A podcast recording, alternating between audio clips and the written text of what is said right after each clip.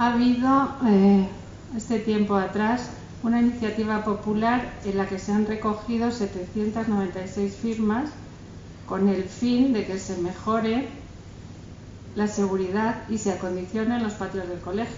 ¿Qué va a hacer en concreto el ayuntamiento para solucionar este problema?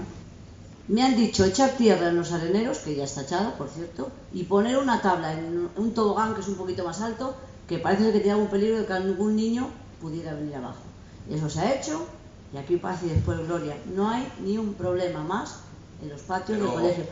Yo desde aquí sí que pido que la valoréis y arregléis lo que haya que arreglar. que sí, que, es verdad. Y, y, ya me he reunido con el AMPA y la dirección del colegio y les he dicho que qué es lo que se necesita. Hombre, aquí hay técnicos, Gerardo, que se supone que lo tienen que valorar. A ver, Pero ¿quién lo tiene que valorar? Esa persona que se ha caído su niño por estar de charla con no sé quién, que se podía haber caído fuera en vez de Pero dentro. aquí hay unos técnicos que deben Que hay unos técnicos ver que la que necesidad está que, haya y habrá que hacer lo que sea para que arreglar. dicen que, que está perfecto el colegio. ¿eh? Ahí está. Y 796 personas dicen que no. Es que es Bueno, y- y el- es una Y contradicción. la dirección de la Y AMPA y puesto colegio en tu dicen que sí. Tú has puesto en tu peluquería un papel y dice firma aquí, y la gente firma, y ya está.